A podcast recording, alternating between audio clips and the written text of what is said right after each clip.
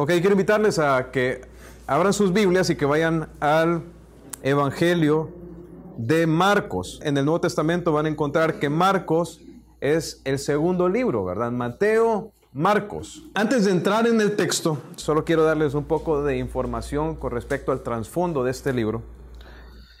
Este libro está escrito por Marcos, por Marcos. Para los que no están familiarizados con quién es Marcos, Marcos fue un discípulo que acompañó inicialmente a Bernabé y a Pablo en el primer viaje misionero.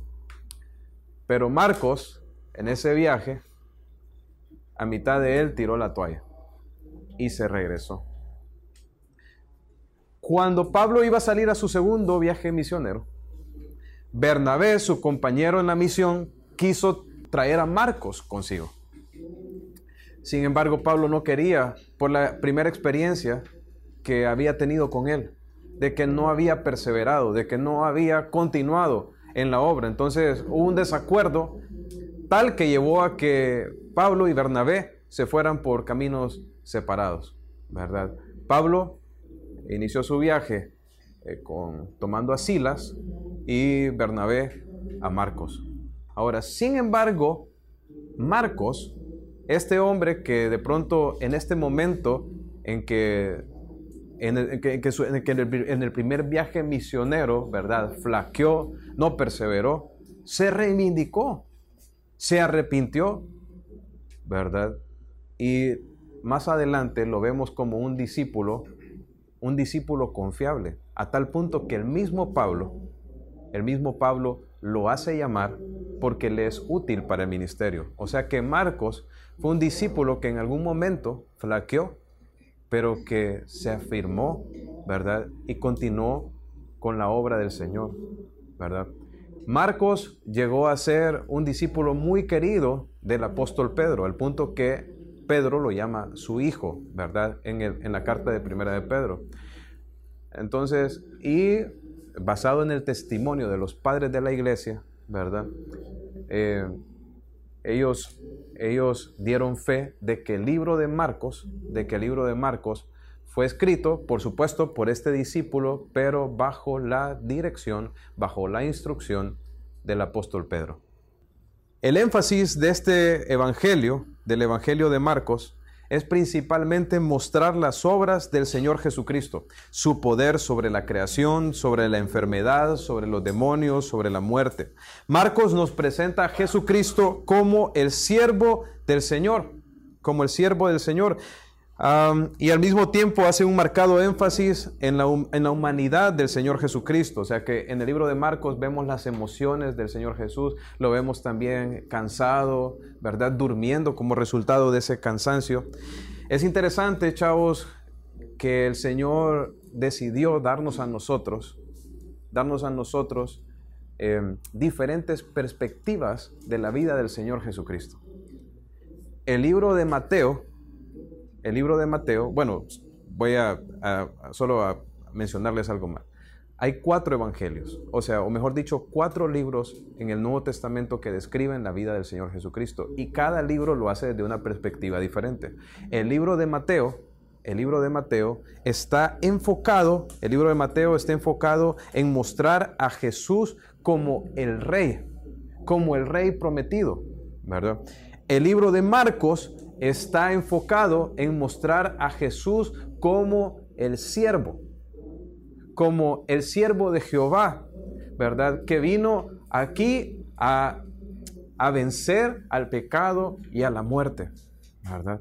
de hecho, en la primera, la primera parte del libro de Marcos está orientado a ver cómo Jesús, cómo Jesús ¿verdad? Es Dios y nos vino a servir por medio de su enseñanza y sus obras. Y en la segunda parte del, libro vemos cómo Jesús nos vino a servir por medio de su muerte y de su resurrección. Entonces Marcos hace un énfasis en Jesús como el siervo del Señor. Lucas, Lucas por otro lado, hace un énfasis en Jesucristo como el Hijo del Hombre, ¿verdad? Y Juan hace un énfasis en Jesús como el Hijo de Dios, ¿verdad? Juan hace un énfasis en la deidad del Señor Jesucristo. Entonces, cada uno con una perspectiva O sea, cada, o sea, cada uno de estos autores nos da un, nos da un recuento de la vida de Jesús desde perspectivas diferentes para que nos demos un panorama más completo.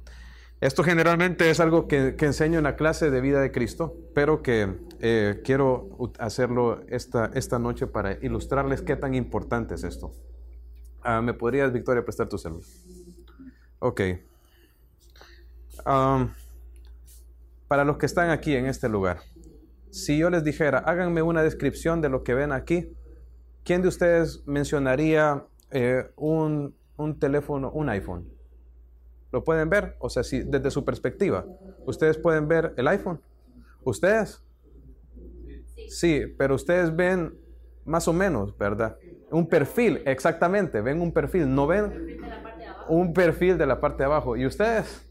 Ustedes ven el frente, la pantalla. Entonces, si nos quisiéramos nosotros dar una idea completa de lo que está pasando aquí, ¿cuántas perspectivas ocuparíamos? Al menos en este lugar ocuparíamos al menos unas tres, ¿verdad? O cuatro. Ok, imaginen cómo es Dios que nos dio cuatro perspectivas de la vida del Señor Jesucristo. ¿Verdad? Cada una con un enfoque diferente, ¿verdad? Y dirigida para audiencias diferentes. El libro de Marcos específicamente fue dirigido a una, audiencia romana, ¿verdad? A gentiles. Nosotros somos gentiles, o sea que no somos judíos, no somos judíos. De hecho, hay una, hay un, hay un, hay una, un sólido, eh, si podríamos decir, argumento histórico para decir que el libro de, Marcos fue escrito desde Roma, ¿verdad? Y tiene mucho sentido que, en el hecho que fue escrito hacia los romanos por varias cosas. Primero, porque en el caso de Marcos, él tradujo los términos arameos, ¿verdad? O sea que él él no hizo como otros autores que puso los términos en, arameo o hebreos, ¿verdad? Aduciendo que, es, que la gente que lo estaba escuchando, eh, como, era de, como eran judíos, iban automáticamente a entender lo que se le estaba diciendo. Entonces, eh, Marcos no hizo eso. Él sabía que su audiencia era mayormente gentil, o sea, no eran judíos, ¿verdad? Entonces, ¿qué hizo? Traducir los términos arameos. También vemos que él usó expresiones en latín equivalentes eh, dice, él, usó expresiones en latín en lugar de sus equivalentes griegos. Y bueno, ¿y el latín de quién era? Era la lengua de los romanos, ¿verdad? El, griego eventualmente fue sustituido, ¿verdad? Por el latín, que fue, que, era la lengua franca, el idioma del mundo antiguo, ya que el, el imperio romano llegó a ser la potencia mundial, ¿verdad? También eh, Marcos dedicó bastante tiempo para, para describir las costumbres, las costumbres judías. Las costumbres judías. Incluso cuando él usó medidas de tiempo, él, usó las medidas de tiempo de los romanos. Entonces, todas esas características nos muestran la audiencia a la que estaba dirigido. A la que estaba dirigido. Entonces, ah, pensando en eso, ahora sí nos vamos a meter en el en el, en el texto y vamos al versículo, versículo 1, Marcos capítulo 1, versículo 1. Dice, principio del Evangelio de Jesucristo, Hijo de Dios. Como está escrito en Isaías el profeta, he aquí yo envío mi mensajero delante de tu faz, el cual preparará tu camino delante de ti. Voz del que clama en el desierto, preparad el camino del Señor, enderezad sus sendas. Bautizaba a Juan en el desierto y predicaba el bautismo de arrepentimiento para perdón de pecados y salían a él toda la provincia de Judea y todos los de Jerusalén y eran bautizados por él en el río Jordán confesando sus pecados. Y Juan estaba vestido de pelo de camello y tenía un cinto de cuero alrededor de sus lomos y comía langostas y miel silvestre. Y predicaba diciendo, viene tras mí, el que es más poderoso que yo a quien no soy digno de desatar encorvado la correa de su calzado. Yo a la verdad os he bautizado con agua, pero Él os bautizará con Espíritu Santo. Ok, entonces noten cómo comienza. Dice, principio del Evangelio de Jesucristo. Ok, ¿alguno de ustedes sabe qué significa la palabra Evangelio? Buenas nuevas, buenas noticias. Eso es exactamente lo que la, lo que la palabra evangelio significa, ¿verdad? Entonces, eh, hoy en día, ¿verdad? Eh, muchas personas escuchan la palabra evangelio y automáticamente eh, piensan en un evangélico o en una iglesia evangélica, ¿verdad? Pero realmente, si nosotros nos transportáramos a aquel tiempo, ¿verdad? La palabra evangelio eh, literalmente eran buenas nuevas, ¿verdad? Eran noticias de gran gozo, tipo como cuando los ángeles vinieron a anunciar a los pastores, ¿verdad? Les, les, damos nuevas de gran gozo. Esa es la idea de una buena noticia, ¿verdad? Una noticia que era exuberante, de gran alegría, ¿verdad? Porque algo bueno se avecinaba, ¿verdad? Entonces, Ah, así comienza este, este, este, este, este, este escrito de Marcos. Dice principio del Evangelio. Entonces es una buena noticia, es una, una noticia de gran alegría, ¿verdad? Ahora, es, también nos dice sobre quién es esta, es esta buena noticia. ¿Sobre quién es? Sobre Jesucristo. Jesucristo. Ahora, eh, hay, otra, hay una cosa más que quería decirles con, la parte, con, respecto a la parte de buenas noticias. Para los judíos, como para los romanos, la palabra evangelio eh, eh, sí tenía que ver con buenas noticias, pero es un poco más. Eran, las buenas noticias eran buenas porque la idea era que anunciaban de un rey benefactor que venía. Es interesante cuando uno lee los escritos antiguos en el tiempo de los romanos y cómo usaban los romanos la palabra evangelion, ¿verdad? Que es evangelio. Y, por ejemplo, la, la utilizaban para hacer referencia de cuando un buen gobernador, benefactor, venía a visitarles. O sea que la idea de la palabra evangelio estaba asociada con la venida de un buen rey. ¿Se pueden imaginar se pueden imaginar que nosotros, que nosotros supiéramos de un gobernante que ha traído mucha prosperidad a su país y que viene a gobernar Honduras. Buenas noticias. ¿eh? ¿Era buenas noticias para usted? Uy, dice. Algunos capaz quisieran que Bukele viniera a gobernar, a gobernar Honduras, ¿verdad? Entonces, pero esta era la idea. O sea, esta era la idea. Para los romanos recibir la palabra, o sea, escuchar la palabra e, evangelio tenía que ver con esto. Y para los judíos también. O sea, si ustedes allá leen Isaías capítulo 52, donde se usa, donde se habla acerca de que, de que, acerca del que, de la bendición que, del que trae buenas nuevas, ¿verdad? Al final, eh, ¿ah? de los que anuncian la paz, de los que anuncian buenas nuevas, y al final del capítulo, habla acerca de, del rey que viene, que, que, celebremos, que celebremos al rey que viene, que es, que es el, el Mesías, ¿verdad? Ahora, entonces, la connotación de la palabra evangelio tenía que ver con la idea de un rey, de un rey que venía, de un rey benefactor, de un rey bueno. Ahora, aquí Juan, eh, perdón, Marcos nos describe directamente quién es ese rey. Ese rey es Jesucristo, es Jesucristo, es Jesucristo. Ahora, ¿cómo describe, cómo describe Juan? ¿Cómo describe Marcos a Jesucristo? Lo describe como quién? Como el Hijo, el Hijo de Dios. Ahora, quiero decirles que esta referencia de Jesús como el Hijo de Dios es una referencia directa a su divinidad, a su deidad. Quiero que escuchen este pasaje. Dice, y por esto, y por esta causa, dice, los judíos perseguían a Jesús, dice, y procuraban matarle, porque hacía estas cosas en el día de reposo. Y Jesús les respondió, mi Padre hasta ahora trabaja y yo trabajo. Por esto los judíos aún más procuraban matarle, porque no solo quebrantaba el día de reposo, sino que también decía que Dios era su propio Padre, haciéndose igual a Dios. Cuando los judíos escucharon de Jesús, de que Él se refería acerca de sí mismo como el Hijo de Dios, ellos entendieron bien a lo que Jesús estaba refiriendo. Cuando Jesús utilizaba el término el Hijo de Dios, no es como lo usamos nosotros. Nosotros cuando decimos que somos hijos de Dios, hablamos con respecto a que tenemos una relación personal con Él, que hemos sido aceptados con Él. Pero cuando Jesús se refiere a que Él era el, Hijo de Dios, y los judíos lo entendieron bien en, la forma en que Jesús, en la forma en que Jesús se refería a sí mismo, tenía que ver con algo, con algo más, como que Jesús tenía una relación con Dios distinta a todos los seres humanos, y no solo distinta, sino igualitaria. Porque Jesús, noten lo que está diciendo en este texto que les estoy compartiendo. Dice, mi Padre hasta ahora trabaja y yo trabajo. O sea que Jesús está poniendo igual que quién.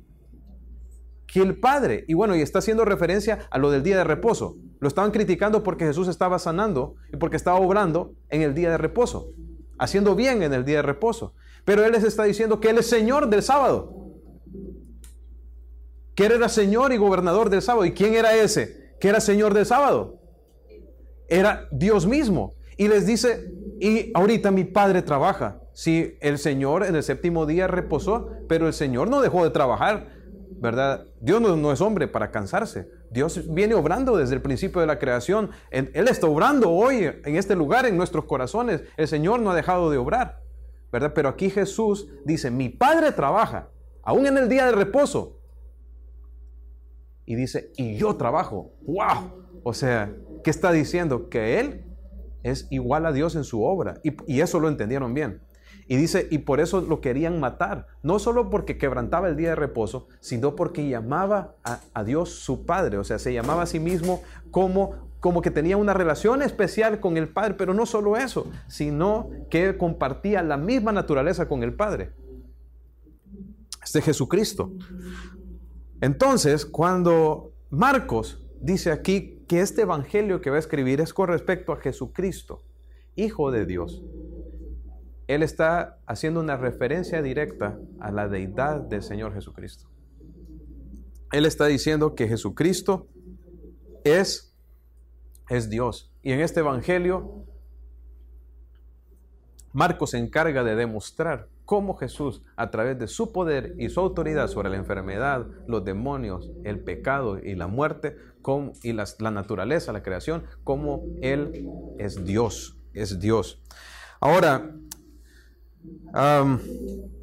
les mencioné que la palabra evangelio se usaba para, para referirse a dar buenas noticias sobre qué, sobre que venía un qué, un rey. Ahora, pero en aquel tiempo, en aquel tiempo, chavos, no era como que un rey iba a llegar a un pueblo y les iba a decir, hey, ¿qué onda? ¿Cómo están? Aquí estoy. O sea, no, no hacían eso los reyes. Los reyes, un rey creíble, un rey verdadero, mandaba un heraldo. Un heraldo delante de él. ¿Saben que ustedes qué es un heraldo? Un heraldo es un mensajero, un mensajero que va adelante, ¿verdad? Y estos, para, para, estos mensajeros que mandaban delante para que su mensaje fuera creído, ¿verdad? Este mensajero tenía que llevar credenciales de que realmente era un heraldo en nombre de cierto rey, ¿verdad? Habían credenciales que, que lo mostraban como un heraldo creíble y autoritativo, que realmente traía un mensaje de un rey que venía.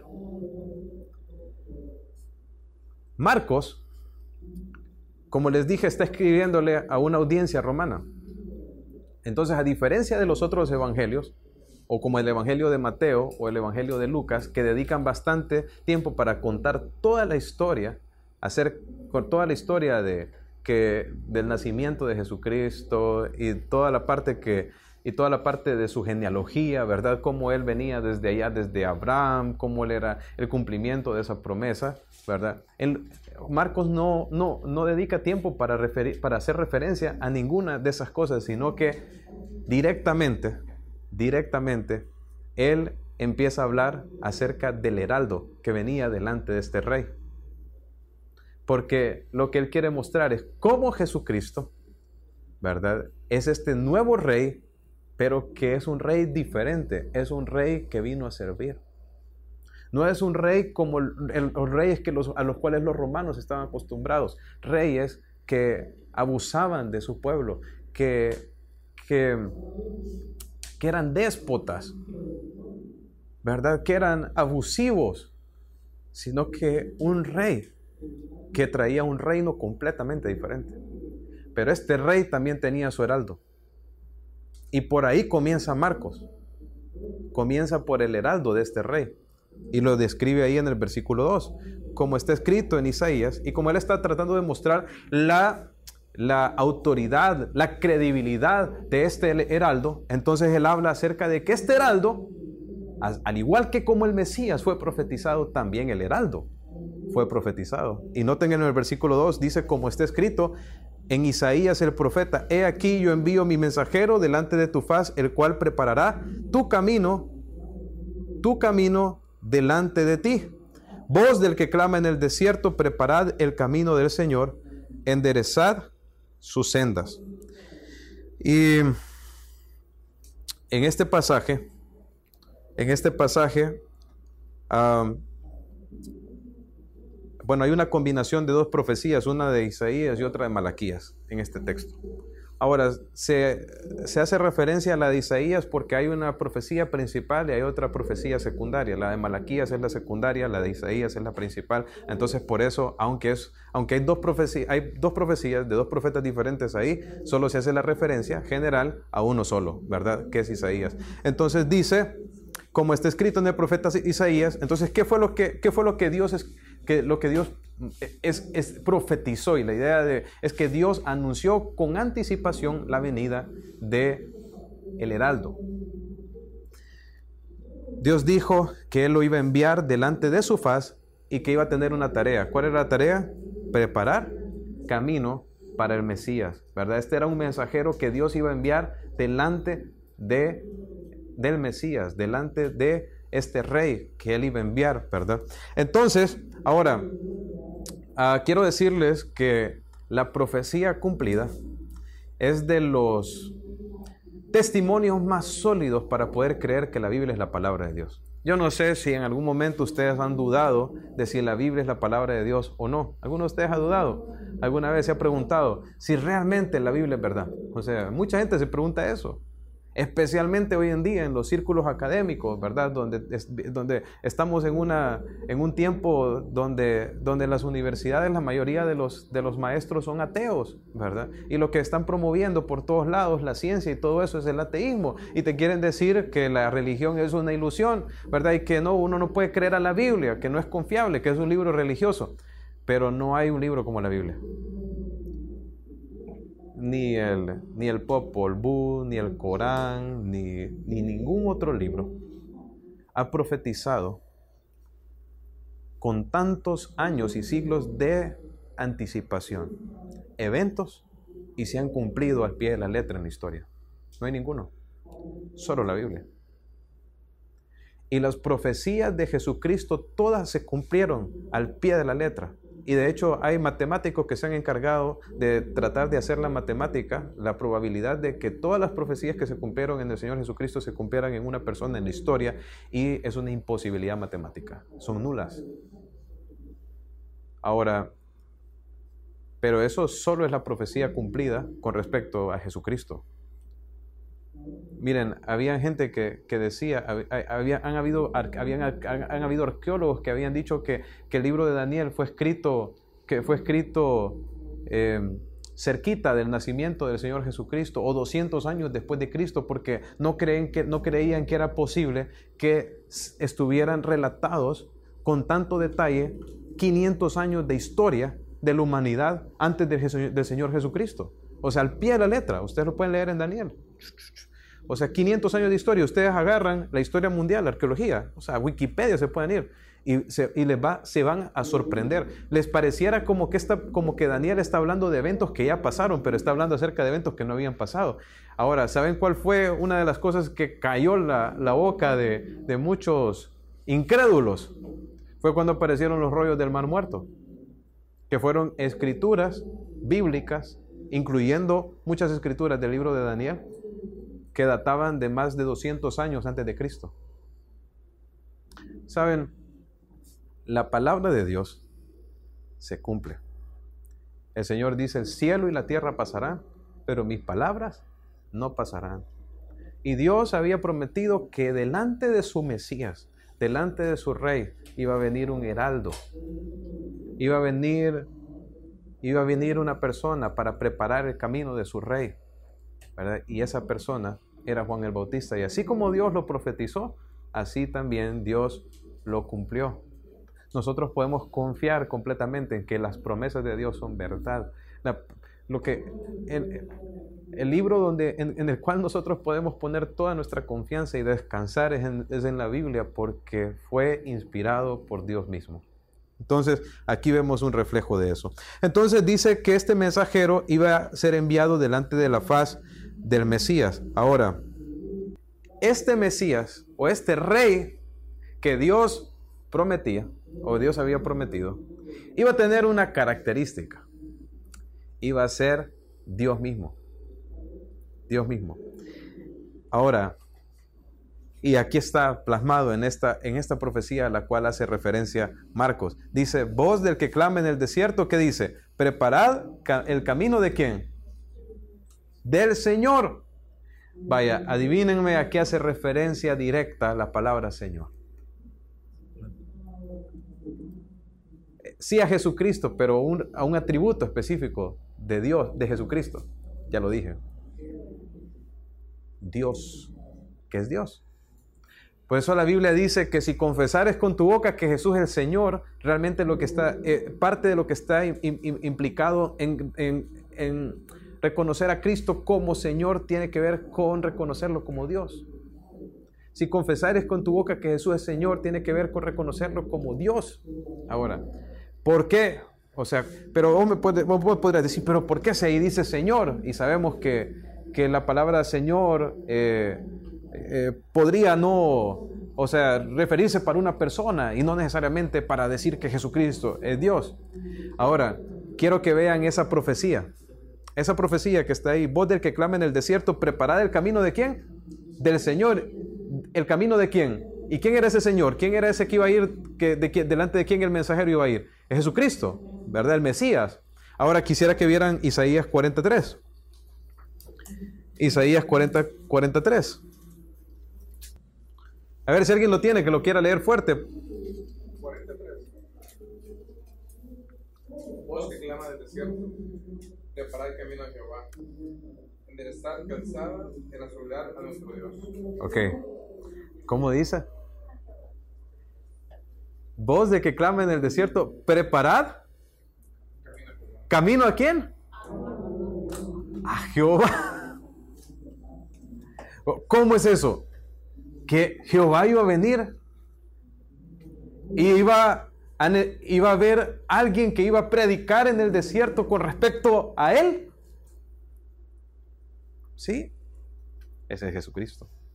Es Jehová hecho hombre. Jesús es Dios. Ok.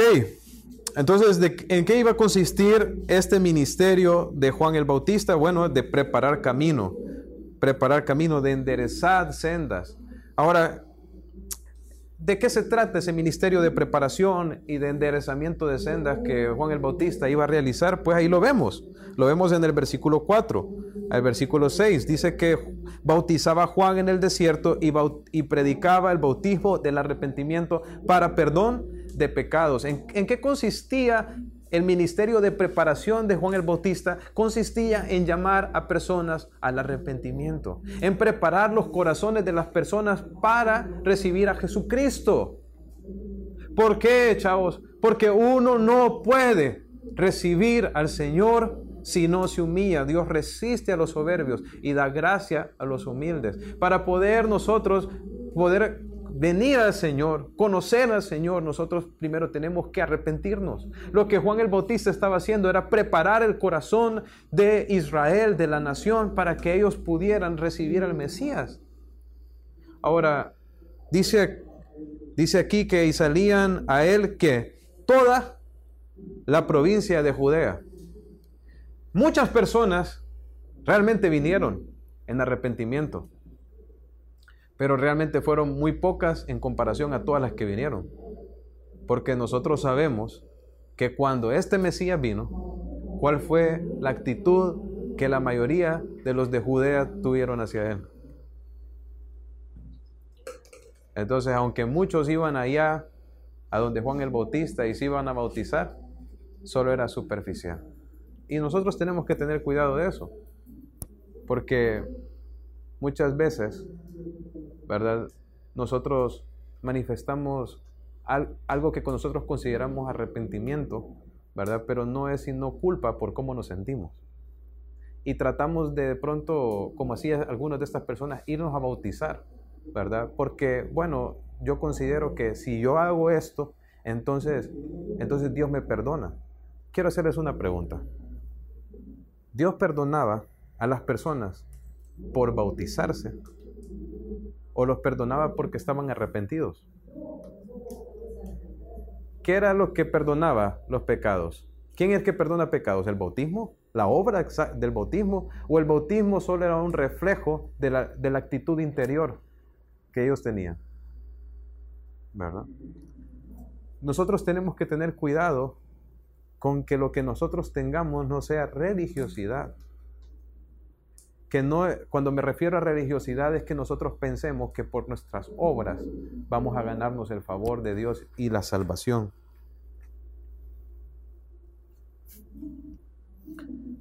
Chavos, no podemos ganarnos la salvación por nuestras obras. Es imposible.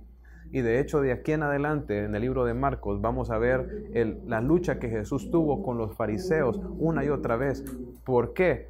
Porque los fariseos consideraban que ellos eran justos por sus obras, por las cosas que ellos hacían, por los lavamientos, por la, porque ellos andaban con con, con, los versículos anotados en su frente y en sus vestidos, porque ellos eran ah, personas que hacían largas oraciones, porque, porque diezmaban hasta la menta y el comino y hasta, hasta procuraban agradar a Dios, entre comillas, hasta lo más mínimo, pero ellos pensaban que por esas justicias ellos iban a ser perdonados, porque pensaban que por sus obras iban a ser salvos, pero nadie puede salvarse por sus obras.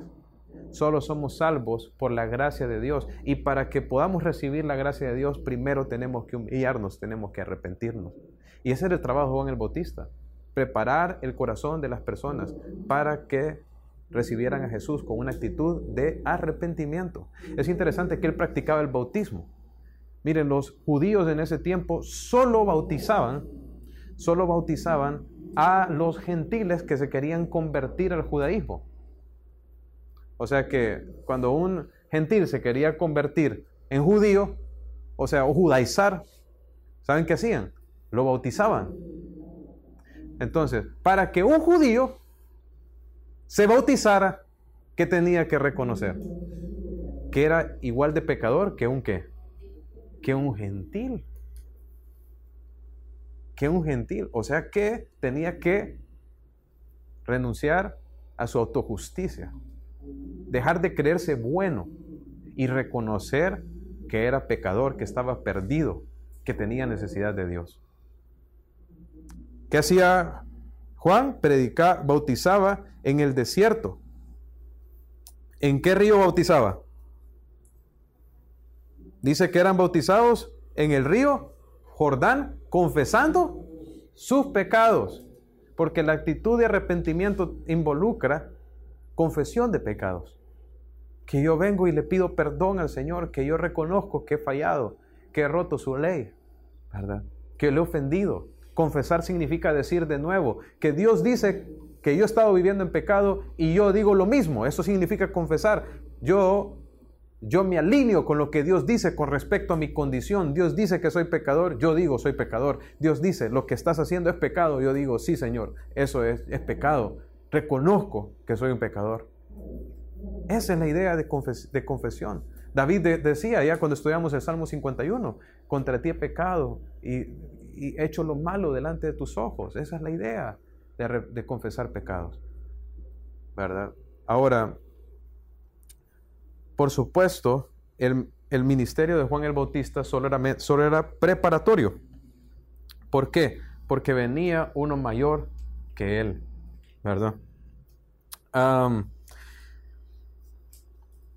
Dice aquí también que Juan estaba vestido de pelo de camello y tenía un cinto de cuero entre sus, alrededor de sus lomos. Eh, quiero decirles que ah, esto era algo bien incómodo. ¿Alguna, alguna vez a ustedes, eh, principalmente a los varones, no sea, a mí me ha pasado, que uno se va a cortar el pelo y de pronto le queda un poco en la camisa? Aquí un poco, ¿cómo se siente?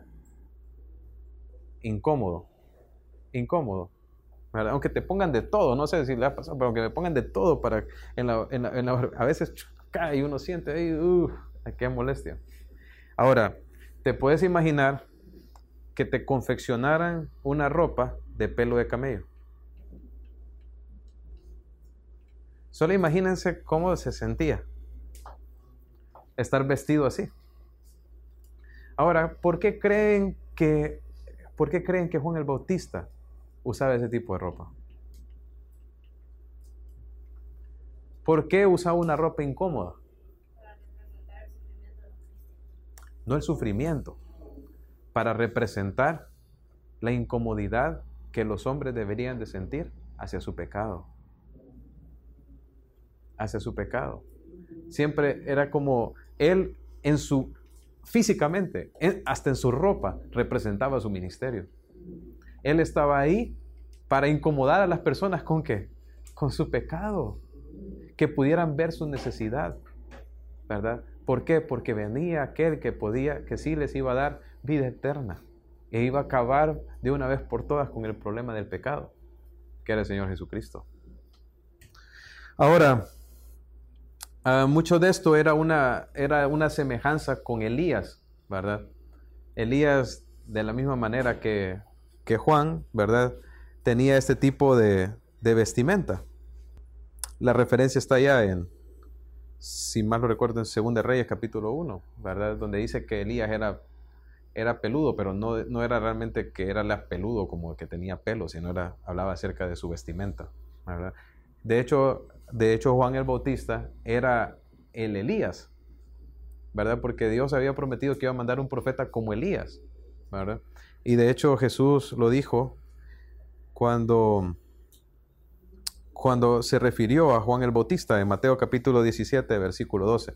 Pero, pero bueno, no nos vamos a meter en esos detalles por razones de, por razones de tiempo. Pero entonces, en conclusión, ¿verdad? El ministerio de Juan, de Juan el Bautista era un ministerio, que, un ministerio que llamaba a las personas al arrepentimiento. Esta era la idea. En, en, Lucas capítulo 1, versículo 16 dice, y hará que muchos de los hijos de Israel se conviertan al Señor su Dios. Esa era la idea del arrepentimiento, que ellos dejaran de caminar en sus pecados, en rebelión.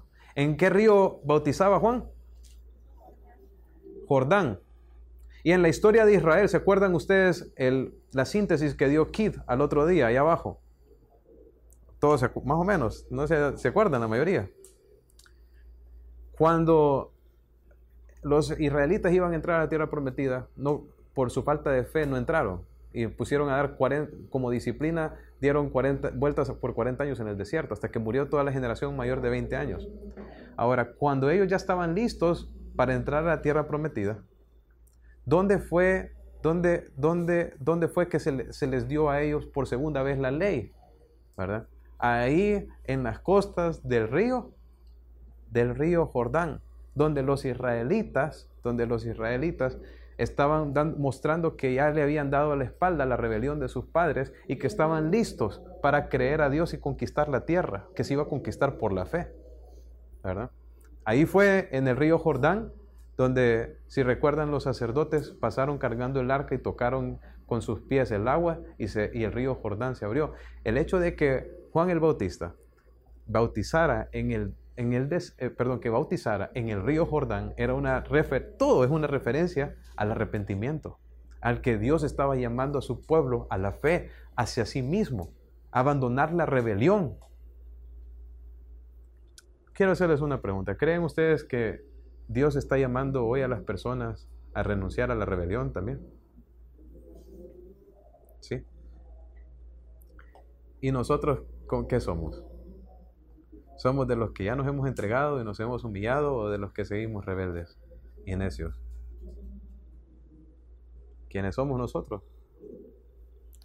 Decía al final, en versículo 7 al 8 dice, y predicaba diciendo, viene tras de mí uno que es más poderoso que yo, que yo no soy digno de, desatar encorvado la carrera, de la correa de su, calzado. Yo a la verdad os bautizo en, con agua, pero él os bautizará con Espíritu Santo. Entonces, este rey que venía era más poderoso que Juan. Su ministerio realmente iba a ser muy superior al de Juan. Y dice pero y Juan muestra aquí su humildad porque dice que él no era digno ni de desatar la correa de sus zapatos.